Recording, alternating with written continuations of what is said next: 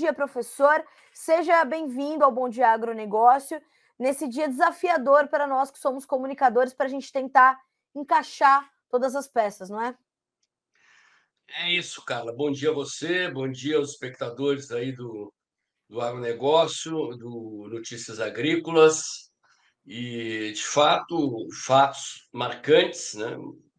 fatos daquele tipo que tem um antes e um depois eu gravei meu vídeo para o canal Dextra ontem, no final da tarde, depois do pronunciamento do Lula, mas a noite foi cheia de decisões, de atitudes eh, do governo federal, do STF, e temos aí, portanto, um noticiário intenso eh, para analisar e comentar. Eh, conforme eu acompanhava aí, estava te ouvindo antes de entrar no ar aqui, houve evidentemente, né? Evidentemente, infiltração. Há inúmeros vídeos mostrando isso, como já aconteceu naquele outro episódio em Brasília ah, das depredações. Eh, indivíduos mascarados, vestidos de preto, eventualmente portando uma bandeira do Brasil para disfarçar, ah, incitando o vandalismo, provocando o vandalismo, e é algo, é uma, é uma, é uma jogada manjada. Né? Eu acho que tem, tem coisas muito estranhas e muito similares aos episódios uh, do Capitólio nos Estados Unidos em 6 de janeiro, uh, depois da vitória eleitoral do Biden. Né? É, primeiro, assim, Lula fora de Brasília, Uh, a esplanada dos ministérios completamente desprovida de um aparato de segurança que pudesse acompanhar os acontecimentos. O ministro Flávio Dino tinha chamado a si a autoridade, convocado a Força Nacional uh, para atuar nessa situação e não se viu Força Nacional atuando. Uh, a PM de Brasília também, segundo eu li agora no site Metrópolis, o, o secretário de Segurança no exercício do cargo, porque o Anderson Torres, que é o secretário de Segurança que foi exonerado, está de férias nos Estados Unidos e está sendo responsabilizado, ele estava fora do Brasil, né? Então, é, me parece que os patriotas foram induzidos a, a algo que criou essa situação. É, nessas situações, há sempre grupos mais radicalizados, não estou dizendo que eventualmente algum uh, patriota não tenha uh, participado de, de atos ilegais, condenáveis, mas está evidente, são centenas de imagens de vídeo mostrando infiltrados, inclusive infiltrados sendo uh, imobilizados, entregues à polícia por patriotas. Eu acabei de ver no Instagram aqui, não dá tempo de enviar aí o, o link, né? De uma imagem em que os patriotas tiram o capuz de um indivíduo vestido de preto, com uma barra de ferro na mão, correm atrás, ajudam a polícia, eu acredito que era a polícia legislativa, a prender esse indivíduo. Né? Então, é, há um sentimento de frustração das pessoas com o resultado da eleição, com o fato de que nada foi feito para alterar o curso dos acontecimentos. É compreensível, mas acredito que houve, no mínimo, uma ingenuidade, uma falta de planejamento, né? De, de não prever que algo do gênero pudesse acontecer num contexto de uma manifestação na capital federal, assim, tão próxima do, do resultado da eleição e dos acontecimentos frustrantes que abalaram as pessoas. Né? A consequência disso é uma, é uma onda repressiva sem precedentes, ministro Alexandre de Moraes, mais uma vez, em decisão monocrática, para a qual ele não foi acionado, suspendeu o governador do Distrito Federal por 90 dias, a dúvida se ele volta ao cargo. É, o que o Lula fez, que você estava comentando agora, cara, do meu ponto de vista, não é um erro, é proposital, é pensado, na esteira dos acontecimentos, é, é a ideia de criminalizar a direita, de criminalizar o presidente Bolsonaro de criminalizar os patriotas, os conservadores, os liberais e, escorraçar da política. Né? Se dependesse deles, metade da população brasileira ou mais eh, tem que ser presa ou extinta porque não pensa como eles. E o que eles estão fazendo agora é isso: estigmatizar o agronegócio. Dizer, o que, que a questão ambiental tem a ver com o que aconteceu ali? Nada. Né? Quer dizer, o Lula faz uma, uma ilação completamente sem fundamento, sem prova, associa o agronegócio aos acontecimentos e, e, joga a opinião pública contra o agro, né? que eles têm como inimigo. Exato. Então, é, é uma situação, assim, as, as pessoas acho que têm que sofisticar um pouquinho mais a análise de cenário, a avaliação de estratégia e, e sobre como agir sobre determinadas circunstâncias, porque assim, se eu fosse fazer uma pergunta agora sobre as consequências do que está acontecendo, né? A quem tudo isso beneficiou? Num primeiro momento, pelo menos, não quer dizer que lá na frente isso não possa mudar, beneficiou nossos inimigos, os inimigos do Brasil, os inimigos da liberdade, os inimigos do agro, né, que estão jogando a opinião pública contra nós, isolando o movimento, nos chamando de fascistas, de nazistas, de terroristas, de bandidos. Né? Curioso, porque a imprensa, quando trata de bandidos de verdade, é sempre o suspeito. E, e a CNN, por exemplo, era descarado. A, a, barra com a manchete da chamada da notícia na, na tela da CNN de ontem era chamar todos os manifestantes ali de criminosos. Né? Então, infelizmente, o fato está criado, está em pleno desdobramento. Vamos ter que acompanhar. Há bloqueios da, da Marginal Tietê em São Paulo, um bloqueio com pneus queimados também, que é coisa do MST, né? Não é uma prática que a gente tenha uh, percebido, visto nas manifestações uh, da direita brasileira desde 2013, que sempre foram manifestações pacíficas, ordeiras, sem enfrentamento com a polícia, em colaboração com a polícia. Mas, enfim, há uma parcela radicalizada do movimento que eu acho que está sendo instrumentalizada pelo inimigo. Professor, antes da gente continuar, eu quero só aqui atualizar as pessoas que estão chegando agora a essa, a essa conversa, né? Ou pelo Instagram, ou pelo YouTube, ou pro, pelo próprio noticiasagrícolas.com.br, uh, ah, e responder principalmente o Edmar Sequim, que diz o seguinte: vocês estão apoiando isso? É isso mesmo que eu estou ouvindo? Naturalmente que não, Edmar, naturalmente que nós não estamos apoiando e nem iremos apoiar qualquer ato de violência depredação ou vandalismo. O que o professor Paulo Moura está nos fazendo aqui é trazendo luz aos acontecimentos, né? Trazendo essa perspectiva diferente, essa perspectiva de outro ângulo, inclusive já apontando, né? É, o caráter e como tem sido as manifestações chamadas patrióticas, né, a, do que aconteceu ontem, né, aquele dia de barbárie que se registrou em Brasília. Professor, ontem nós conversávamos durante né, aquela, aquela confusão toda, e o senhor me dizia o seguinte, Carla, agora nós temos que entender como as coisas acontecem a partir de agora, se as multidões virão para a rua, se é, é, esse descontentamento vai alcançar uh, as pessoas que estavam paradas né, e acampadas nos quartéis em outros pontos do Brasil, se nós iremos fazer uma unificação do movimento daquelas pessoas dos manifestantes de bem, né? Pelo amor de Deus, a gente não está falando dos vândalos que destruíram Brasília. A gente está falando dos manifestantes que há 60 dias têm feito manifestações ordeiras e pacíficas na frente dos quartéis. É, o senhor acha, o senhor me orientava dessa forma. Precisamos entender a partir de agora. E é isso que nós temos que continuar fazendo. Tentar entender qual vai ser o caráter que o movimento vai tomar, principalmente depois dessas decisões que foram tomadas no final do dia de ontem. É, é exatamente isso. Assim, o, o, o olhar ele tem que se voltar para dois focos. O primeiro está evidente, estamos vendo acontecer, é a reação das autoridades. O outro é a reação da sociedade.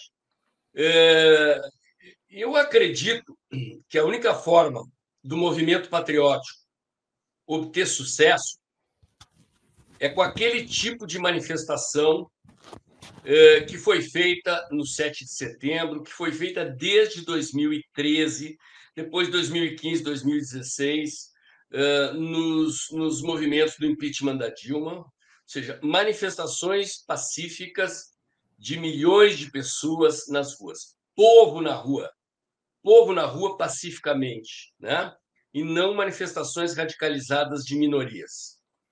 Então, nós temos que observar agora se isso vai acontecer.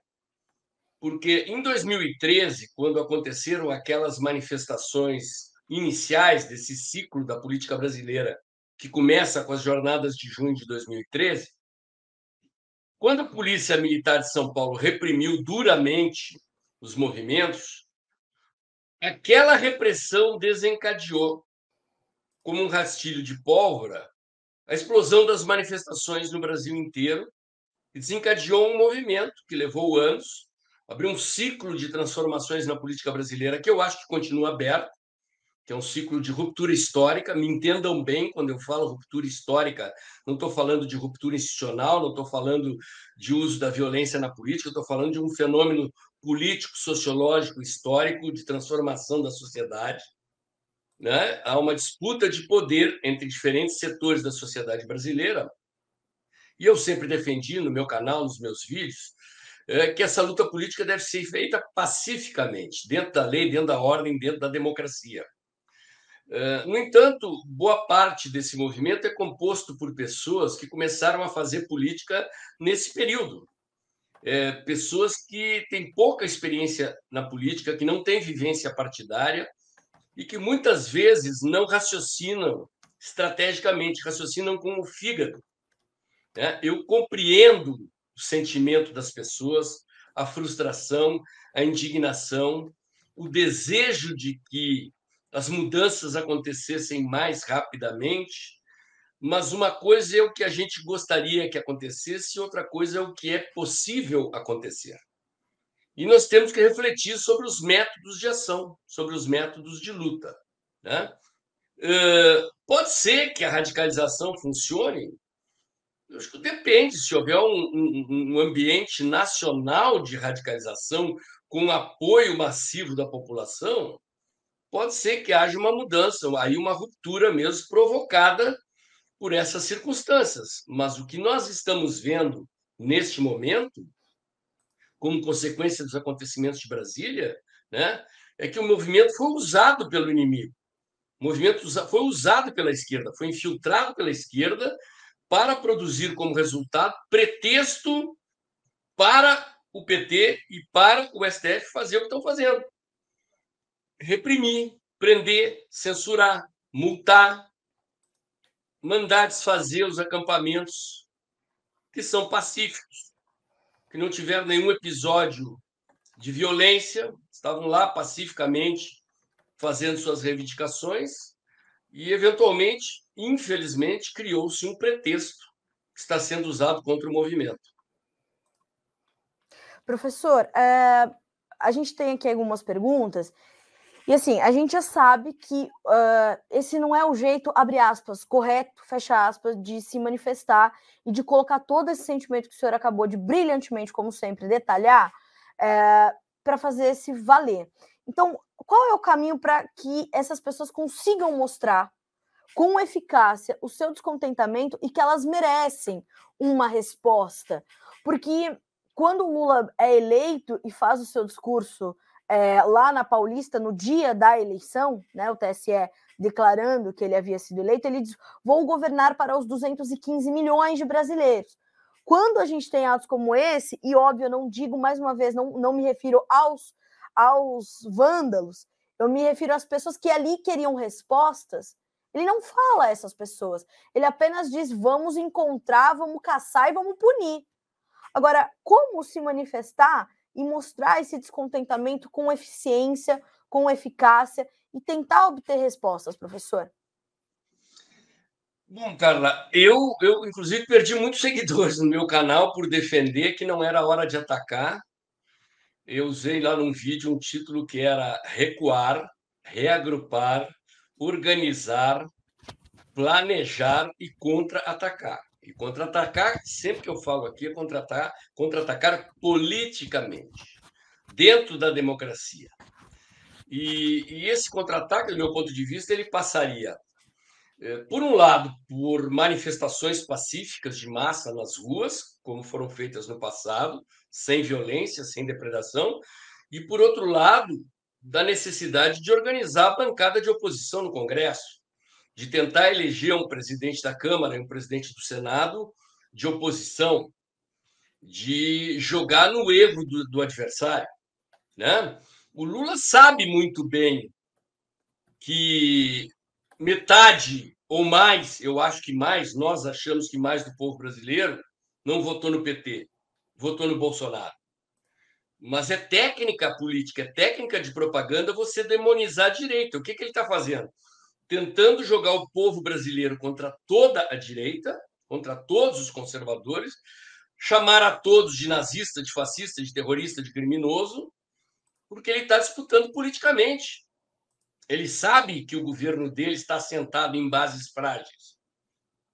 Porque quem se opõe a ele é o Brasil que trabalha, que produz a riqueza do país e que está segurando investimentos, mandando dinheiro para fora, provocando uma situação decorrente da eleição que aconteceu e decorrente dos erros que o PT já está cometendo, com esse ministro da Economia que não entende de economia, com a ministra do Planejamento que não entende de economia, com o ministro da Educação que não sabe fazer contas, que erra contas simples de matemática, né?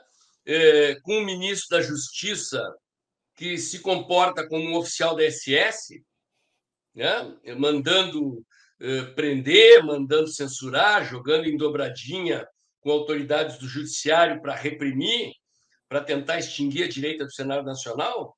Quer dizer, nós temos que raciocinar com o cérebro e não com o fígado. É pensar no médio e longo prazo. Porque daqui a quatro, cinco, seis meses, haverá um cenário econômico difícil para o governo, difícil para o Brasil, decorrente do resultado da eleição e dos erros que o PT está cometendo, com uma política econômica de esquerda, com um governo de esquerda, com ataques ao mercado, com a insatisfação do mercado, com eventualmente o Alckmin e seus aliados conspirando contra o Lula, talvez se crie uma oportunidade mais ali adiante eh, para aí sim com manifestações de massa na rua, com apoio popular, e não com manifestações minoritárias, radicalizadas, né? sangrar o governo e tentar, eventualmente, até o impeachment do Lula. Né? Então, é, é preciso sofisticar a análise, sofisticar o raciocínio. É, é preciso saber avaliar assim, a política. Ela, ela, ela é um jogo de inteligências interagindo, e é preciso, às vezes, saber submergir, saber calar e saber emergir e falar na hora certa. Né? Não é um atacar o inimigo constantemente e nem um falar constantemente. Né? O ataque e o discurso eles têm que ter objetivos, eles, eles têm que fazer parte de um plano estratégico. E eu acho que as pessoas estão radicalizadas porque estão movidas por sentimento e não por razão, por indignação, por desespero, por, uh, enfim, por uma expectativa de satisfação de uma demanda que foi frustrada, infelizmente, né? nós não conseguimos construir um partido, nós não temos, né, um, não temos uma, uma direita uma larga experiência na política. As pessoas, os ativistas que estão aí nos movimentos, são pessoas que começaram a fazer política de 2015 para cá, talvez um pouco antes. Técnica de, de, de, de, as técnicas políticas são o quê? Manifestação de rua e rede social. Né? Exatamente. A política, a política implica numa série de outras possibilidades de atuação que requerem organização, planejamento, inteligência, né? e não precipitação e ação por impulso. Professora, a gente tem aqui um, um, um comentário que eu acho bem interessante para a gente avançar, porque a gente também falou sobre isso ontem. É, o Bolsonaro se manifestou no Twitter, né, já no, no, final do dia também, também repudiando os atos de violência, depredação, vandalismo, fala, trouxe, né, a lembrança do que aconteceu em 2013, em 2017 também, com atos ali de é, apoiadores da esquerda, e disse o seguinte, que condena o que aconteceu e aquilo não é democracia. E a Juliana, pelo, pelo Instagram, ela diz o seguinte: penso que o movimento hoje não é mais sobre o Bolsonaro, mas sim sobre uma boa parte da população que não aceita o retrocesso nem as canetadas de alguns. E de fato nós falávamos sobre isso ontem. O nome, o nome do Jair Bolsonaro já não aparece com tanta força mais nas manifestações, ou é uma, uma, uma, uma percepção uh, equivocada da minha parte? Não, cara, está correto. Na verdade, nunca foi pelo Bolsonaro, né? Dizer, a mobilização é por um Brasil livre, próspero, com ordem, com progresso, assentado em valores conservadores, numa economia liberal, em que as pessoas tenham liberdade. A motivação das pessoas sempre foi essa. O presidente Bolsonaro foi o líder que encarnou esse movimento, soube entender esse movimento e virou candidato representando esse sentimento né? Eh, mas eh, já nos acampamentos, logo depois da eleição, eh, não, não se via um movimento com camisetas do Bolsonaro. Você vê o pessoal com camiseta amarela, com camiseta da seleção brasileira, e com bandeiras que não envolvem o nome do Bolsonaro. E o presidente Bolsonaro, na verdade, ele ficou em silêncio esse tempo inteiro e saiu do Brasil. Mas, como eu disse, da mesma maneira que o Lula sabia o que estava fazendo quando condenou o agro, quer dizer, o que, que a esquerda quer? Tornar o Bolsonaro inelegível e, se possível, preso. Para eles não interessa que o Bolsonaro condena o radicalismo, o vandalismo, a destruição, né? Interessa que eles tentam conectar o Bolsonaro com os acontecimentos e responsabilizar o Bolsonaro. Né? Isso, é, isso é técnica política, isso é coisa pensada, com objetivos claros, que é expulsar a direita da política brasileira e, se possível, prender perpetuamente as lideranças desse movimento. Né? E, e agora é um movimento muito rico. As lideranças deste momento aqui não são as lideranças de antes da eleição e não são as lideranças de 2018 e 2015. O movimento, em cada fase, ele vai gerando as suas próprias lideranças. O único grande líder que surgiu nesse período todo né, foi o presidente Bolsonaro. Porque ele era um político, porque ele tinha um discurso que agradava as pessoas e coincidia com a demanda do movimento, né? Mas os caras acham que vão conseguir acabar com um, um movimento decepando algumas lideranças, ainda que sejam centenas os presos lá em Brasília, dentre os quais devem estar muito desses provocadores infiltrados, né? Mas é como eu disse, nós estamos vivendo um momento de, de mudança histórica no Brasil.